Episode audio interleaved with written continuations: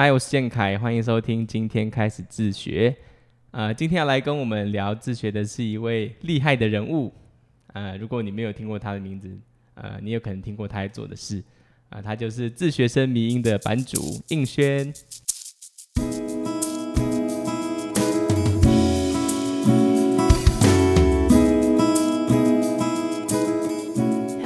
好，我是应轩，然后我现在是十九岁，我从国小一年级到高三都是自学生，然后 gap year 一年之后，今年九月准备要进入东华当大学生，这样。哦，东华哦，对啊，花莲你是东华的什么系啊？东华它叫做纵谷跨域学士学位学程之类的，它是不分系改的。哦，对不分系改的。哦对对对哦，所以他就是也是到可能大二的时候，然后它你再其实就不是不分系，他是有点，我觉得跟实验教育有点像，然后但是第一届，所以不知道会怎么样。就你们都可以自己选自己要的是什么这样。算是你可以选自己的专业的领域。哦，还蛮酷的。其实就是你在学校，然后你就是选任何你自己想哦，其要学的课实不是，这样子。它有他有必修，他因为他主要是希望你跨领域，所以他就呃把算是各种也没有到各种，但就是很多不同的课是嗯，必修，但是他会留一些空间给你去选你想选的。呃，专业的系，然后你的毕业证书上就是除了写那个纵谷跨领域的系之外，还会写你的那个专业领域是什么，然后可哦能再写你的专题是哪一个什么之类的。哦，那他的必修会是什么？我因为其实我没有到很认真的研究 他的必修，但是我前阵子看到就是有一些蛮有趣的，像是会有哲学，然后有心理学，然后嗯，还有一些可能我觉得人文相关的偏多，然后跟一些师生讨论的东西，这是蛮新的东西，但是我现在还没进去，所以我不知道会怎么样。对哦，还蛮还蛮特别的。对啊，就是很实验，蛮实验教育的。嗯，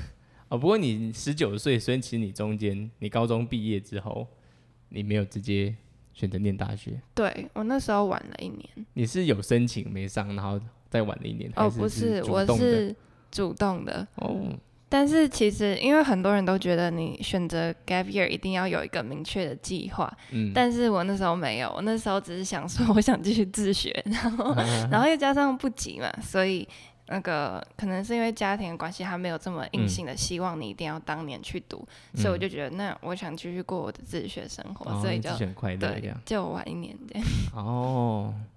就是你想把你手上在做的事情继续做下去，对啊，就觉得可能之后就没有这个时间了。嗯，为什么你会开始自学？我呃，主要是家庭，就是因为我们家三个小孩，嗯。然后我哥现在已经大学毕业了，他是嗯从小从他小一，我们家就自学，嗯，然后一开始只是因为我妈妈她希望可以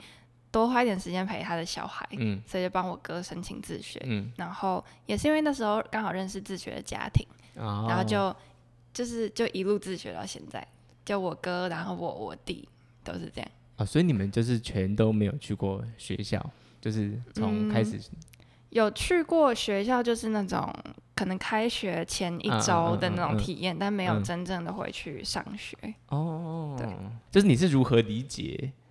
理解理解你的成长背景，对，理解你这个哦身份的，其实最一开始，嗯、就是你国小当然不会特别意识到这件嗯。事情，然后我自己觉得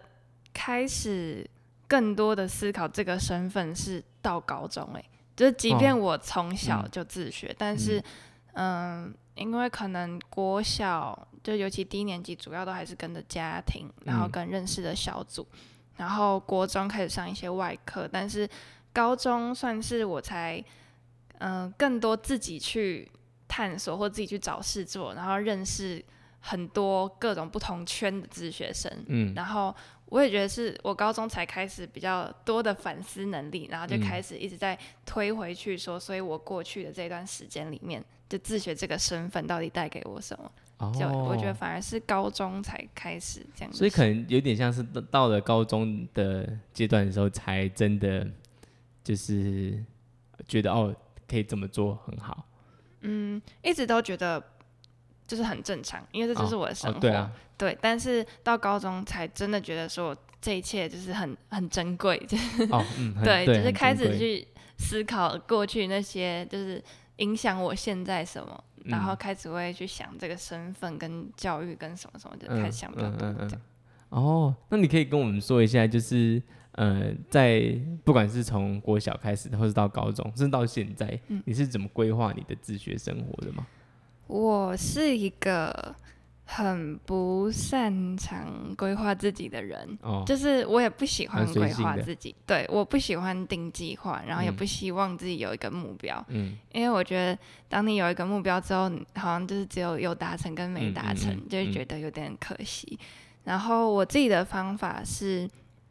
嗯，啊要看哪个阶段了，因为我从从国小开始就算是有在共学小组，我们是一个礼拜一次，然后就是整天跟其他家庭一起上课，所以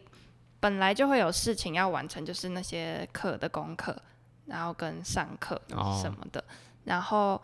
嗯。就是那一周的那一天，他就安排你这接下来这一周要做什么他不是安排这种，就是就是像上课嘛，就是你上那些课之后，每嗯个课都有功课，那你在这一周里面，对对对，嗯你就要去安排。嗯然后必须说我我的时间管理真的蛮差的，就特别是国中，就我记得我那时候在共学，就是就是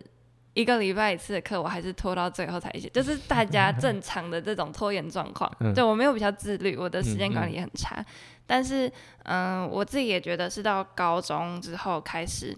有很多嗯、呃自己主动想去做的事，嗯然后就发现，当你有自己主动想去做的事情的时候，你就会突然变得知道怎么规划自己了，嗯。或者说你不会让自己呃什么都没做，或者你会希望尽快把那些该做的事情完成，让你有空间去做那些你想做的事情。对，嗯。所以我觉得我怎么规划，就是我不会规划，但是我觉得最重要的是，如果有真的发现你想做什么的时候，嗯。那那些什么时间规划的能力，其实你会找到出路，就是 你自己会找出你自己的方法，因为可能到时候就只一直做，一直做，一直做，没有停下来，所以没什么好规划。也有可能。哦，不过蛮好奇的，就是那你呃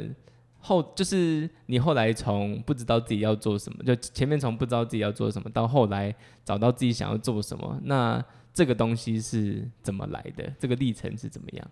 这个问题其实蛮多人问过，然后我也很努力的在试着去回想，嗯。然后我后来就目前得到的一些回想出来的回忆，是我不是某个特定的时间点，但是我记得应该是上高中前，可能嗯。国中开始听了比较多人的故事，嗯，就是嗯。不管是自学嗯生那些哥姐、学长姐的分享，或是自己开始去接触到更多资讯吧，然后然后才发现说，哎、我也是自学生，然后但是我好像没有很很善用我的时间，就嗯是开始意识到这件事情。然后我那时候应该是国三下的时候，我就对我的高中生活有一些期许，就是好，那既然我自学这么久，感觉好像都没有那么好的运用时间，那上了高中之后就是要把握最后的三年这样。嗯嗯嗯所以我自己觉得应该是在国三的时候开始，呃，觉得我想要改变这件事嗯情。想要有一些调整，对对对，然嗯后那时候有一件有一个行动是，其实也是意外有的，就是我卖我画的手机壳。哦，对这个有点说来话长，但是简单来说就是，有一天我画了一个手机壳，有一个朋友说他也想要，问我要不要卖，然后我就卖了，然后就接了很多的订单，嗯。就是就是好像三十个订单吧，嗯。然后这件事情对我来说算是一个转折，就是当我自己第一次接订单，然后画完，然后去买材料跟送给客人处理这些问题之后，我就发现我超级喜欢这种感觉，就是自己从头到尾做一件事情很有的感觉，对。然后嗯我就发现、哦，我好喜欢这种学习方式哦，所以之嗯后才开始，就是最近。其实一直以来，高中做了很多事情，其实都是由这件事情开始的。哦，对对对。如果再把它这件事情再讲得更抽象一些的话，那呃，在这个当中，你寻求的那个感觉是像刚刚说那个很有生产力的感觉，还是呃呃自己可以创造出一些东西的那个过程？应该不是生产力，应该是创造。然后还有，我觉得这个过程很就是包含很多琐碎的东西，像一开始的可能发想，然后再来是哦，我好想几个点好了，一个是想出这个事情，想出我要做这件事情，让人很有成就感，然后再来是。我对我来说，我觉得收集资料跟就是当我发现自己可以把杂乱的东西放进头脑里，然后再把它嗯整理清楚，对，整理清楚是一件很疗愈的事情。就不管是想法上，或是我的工作上面，我要处理的事情上面，就这个这个流程对我来说是很棒的。嗯，所以我做这件事情的时候就需要有这个流程，然后还有这样子思考的这个流程。对。然后可能还有蛮重要，也是别人的回馈是好的吧。哦。就是虽然说是自己主动做这件事情，但是我觉得别人的回响对你来说也会产生很大的影响。嗯。对，别人的回响是正向的，那你就觉得哦，这件事这件事情好像还蛮棒的，就是大家都很喜欢，也是有这个原因。哦，嗯，听起来蛮像是你的创造力有影响力这件事情，让你是。呃，感到很被正增强的这样子。嗯，的确是。嗯，然后可能还有，就是有一种自己长大了的感觉，因为其实你自己做，然后自己赚钱，然后我就我那时候就在用赚到的钱去买颜料，就有一种哎自己在工作，就是那个付出，然后得到回报，再拿这些回报去做想做的事情。嗯，这是一个很有成就感的事。嗯嗯，对。所以后来几乎你的学习内容都是用这样的方式在。执行，嗯，不一定都是，但是这件事情让我有很多勇气去，就是讲说我那时候之后其实也卖了蛮多东西，就是自己的作品，或是跟一些文创做结合，然后甚至是办杂志啊，办什么东西，其实都是因为我发现我做的事情可以，就是跟这件事情蛮像的，嗯，它整个流程其实都是像的。所以算是给我勇气，让我之后做了蛮多事情。哦，因为我觉得你的这个学习方式跟呃，可能之前有讨论到什么像社群学习啊，或者是嗯，就是传统的阅读啊、背诵这种，呃，我觉得你在做这件事情其实是有蛮多呃面向真实世界的，嗯嗯的呃一个元素在里面。嗯，对。但是我，但我又会觉得面向真实世界这个东西，其实这这件事情其实又会是，其实会大家会比较害怕的，因为好像自己要被挑战，自己要呃自己的能力呃要被真的搬上台面这样，所以可能哦一半台面就发现哦很烂，根本就没人要买我的东西。嗯，对。那你自己是怎么呃调试这件事情的？我觉得先是我很幸运的是，我是在我的。很很舒适的同温层开始这件事情，因为那时候就是我 PO 在 IG 嗯。现实，然后问有没有人要买，然后所以有些朋友就是他们可能本来就喜欢我的画或者什么的，就说要，所以我是在一个呃想要的人才会来买的状态，所以我比较不会说很担心自己的东西别人买不买单，然后但是。这当然也会有一些心理压力，就是会觉得，嗯，我不知道我画的成品到底好不好，或者是甚至到现在，嗯，其实都还是会。但是我觉得，嗯，因为不可能做一件事情没有困难嘛，我也不喜欢没有困难的事情。但是我就会想说，这件事情带给我的快乐有没有大于那个困难？如果有的话，那那就可以去做。嗯，对，嗯，那个快乐的来源就会是，嗯。这个过程，或者是最终得到的那个回馈，是吗？嗯，成就感，成就感。嗯嗯嗯。哦，那我觉得你，那我觉得有一个蛮值得，呃，被其他人模仿的，就是，嗯，当你在做一个相对有挑战性的事情的时候，其实你会，嗯，尽可能先让你自己在一个，呃，你觉得安全，然后觉得，呃，足够有把握的状态下，做一个最小的测试。对，我觉得这是最一开始很适合的事情。嗯，对，然后后来你就会发现这一套东西可以沿用到很多地方。嗯嗯，对，这是蛮酷的事。哦，那呃呃，相我觉得相信应该也很多人问过你，就是那你怎么知道这些是你的兴趣？怎么知道是你的热情？不过我目前听下来的简单的结论就是，会不会其实你的兴趣跟热情其实是在这个过程当中慢慢提升的？嗯，就是我我一直都觉得兴趣它是就是嗯怎么说？就我可能不会直接的定义说我的兴趣就是画画，所以我做这件事情的时候会快乐。可能是我就会想说，那我画出这幅作品之前我做了什么？我可能包括去买材料，可能都是我的兴趣来源。你可能认识了这个材料，或者你在画当下，然后原本觉得自己不好，但最后成品出来是好的，就是我就会去把原本我们说的兴趣那个东西拆解开来说。我到底为什么做喜欢做这件事情？然后把这些元素抽出来，所以其实，在做其他事情的时候，也有这些元素。其实我也有可能喜欢哦。对，所以你的意思是，兴趣应该要是一个很抽象的元素。嗯，或者说兴趣可以是抽象元素的组合之类的。对，这种感觉。嗯，就是他不是说哦，兴趣，我的兴趣就是音乐，我的兴趣就是。当然也可以是，但是可以，我觉得这样子还蛮，这大家会觉得说哈，我好像都没有兴趣，但是其实就是可以把它拆开来看。哦，对啊，像跟人家聊天也可以是一个兴趣啊。对对，哦，嗯，还蛮厉害的，还蛮厉害的反思。嗯，OK，嗯，所以呃，会不会其实是在呃这样的脉络下学习？呃，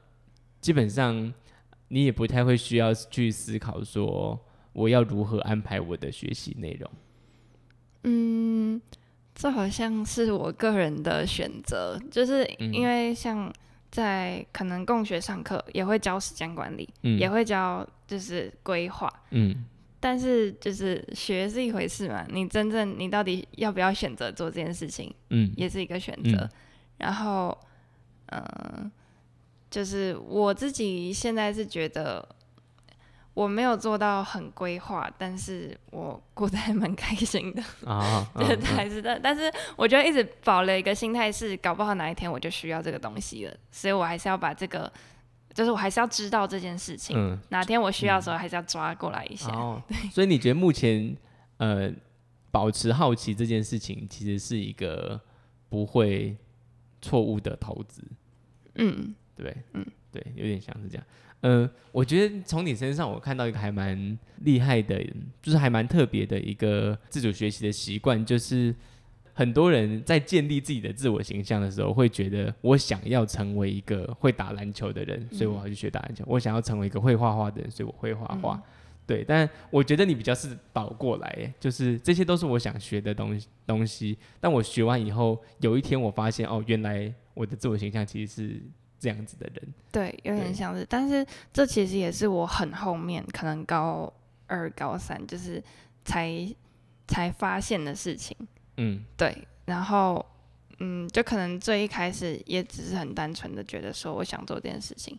但是我觉得这就是反思能力吧，就是因为自己就喜欢想事情，所以后来才把我的行为把它就是拆解，然后就发现了一些好玩的东西。然后就会想分享。哦，这可以多说一点吗？什么叫把你的行为拆解？就是我很喜欢去去问自己，到底为什么会做这件事情？像我为什么会喜欢，为什么会不喜欢？然后为什么我这做这件事情的时候我是开心的？然后就是种种的问题，然后就是平常就会想，嗯，然后你可能就哪一天就突然想到了，就是一一种答案。嗯，然后你就觉得哦，就是很开心。哦，嗯，就是还蛮时常关注自己的状态，对。对。对。对，然后反而其实可以从对自己很关注的这个状态当中，又重新得到很多的回馈，这样子，嗯，就是个人兴趣。我觉得你的内在很健康哎，嗯。嗯，我我其实对，你也这么认为？对啊，就是还是。就是我就会想说自己为什么会想这些，嗯，对啦，就是我觉得，我觉得我对我觉得我在看你文字的时候，我都会一直觉得有一个感觉，但我刚刚一直我之前一直说不出来，但是嗯。我觉得我现在大概知道为什么。就我觉得你的你在做事情的动力来源，呃，既不是意志力，也不是愤怒，嗯。对但我觉得意志力跟愤怒，这很常是呃，我们一般人认为一个努力的形象。嗯，嗯对，，因为我很愤怒，我很愤怒这个社会，所以我想要做出一点改变，或者是因为呃，我想要成为一个有意志力的人，所以我应该要坚持不懈下去，这样。嗯对。但我觉得，对，但是我觉得通常这种表达出来的，都会让人家觉得有一些呃情绪存在，然后那个情绪如果不没有对应上我的情绪的时候，我就无法跟他对对话，这样嗯。对。但我觉得你的就就是蛮干净的，就是我觉得你的思想，嗯、不是蛮干净啊，蛮干净。我大概知道，就是我觉得你的你的思想、你的动机是很很很单纯的那种，嗯对。然后，但是反而这样的很单纯的动动机，又可以让你做呃更纯粹的事情，这样。嗯，我觉得就是有一种，嗯，就是呃，我想想怎么讲，就是因为我还我个人还蛮不喜欢那种，呃，就是很励志或者很有冲劲的那些嗯。那些呃感觉，嗯。然后所以其实有点像是某种我想要我在做的事情，就是我想传达说，不是只有那样子才能够什么，像是看起来很厉害，或者你一定要、你一定要充满这么充满干劲才能够嗯做一点什么，嗯嗯嗯。就是其实不一样的方式也是可以的，嗯，对，不需要这么正能量了。对，但是还是可以过得就是是开心的，对 对嗯开心的、充实的这样。嗯嗯。你到现在你的自学生涯快要毕业了，就是自学身份、自学生的身份快要毕业了之后，呃，如果呃这个问题你也可以，你肯定会被问很多遍，就是如果当有人问你什么是自学的话，嗯呃，你会怎么样回答？呃，我想要的是那种偏哲学性一点的回答，对。所以不是说就自学这个身份，是说自学这件事，情对，自学这件事情，那我觉得还是，嗯，就像我刚刚讲的，其实我那时候跟另一个人聊自己的自学历程的时候，嗯，我就有讲到说，其实我觉得我在高中才开始真正自学。哦，对，这就有点像是回答这一题，就是我在高中的时候才真正的，呃，知道自己会想去做什么。嗯，但是这种知道不是说我知道我未来要怎么样，只是说你这个当下你想做什么事，或最近这个礼拜你有没有嗯想做什么事的那一种。然后在我想到之后，我有办法去实践出来。嗯对然后就是学习什么的，我觉得在这个实践过程是一定都会有的。嗯所以这对我来说就是一个真正自学。嗯，就是想到然后实践出来，嗯其实就是然后你在过程中就会学到。哦，嗯，我觉得就算这个概念很简单，但是嗯。其实我刚想了一下，其实对于很多呃人来说是没有办法的。嗯。对，呃，我记得就是比如说像我相信现在的学生也是啦，就是当我们在念国中的时候，大家就会说哦，你上高中你就可以做玩社团这样。嗯，对，但是当高中玩社团的时候，就是你上大学你就可以好好玩社团。对，永远没有。对，然后大学的时候你玩社团，就说你以后毕业之后工作有钱了，你就可以好好玩这个东西，这样。但工作不会有钱。对，刚刚不会有钱，然后你也没有时间，然后你也不想玩的。对，对，但是所以反而是在那个当下，当你有想到做想要做什么的时候，然后并且你可以把它实践出来，那种呃自由的感觉，可能会是在你心目中的自学的嗯意义，这样子。对，嗯，对啊，好自由哦，超羡慕的。我觉得就是就是因为这个自学过程，所以让我可能就是塑造我整个人，就有一种算自由嘛，就是不在、嗯不在不在不在框架，或是不在大家原本走的路里面的那种思想。嗯，对，所以有点像是自学的自由塑造了你这个人，但是、呃，你你这个人又建立了一个你个人的自学的风格，嗯，也是，嗯嗯。就其实每个人都在建立自己的自学风格，嗯 对啊，嗯。这就是自学独特的地方，就是就是给你，因为它没有一个规定嘛，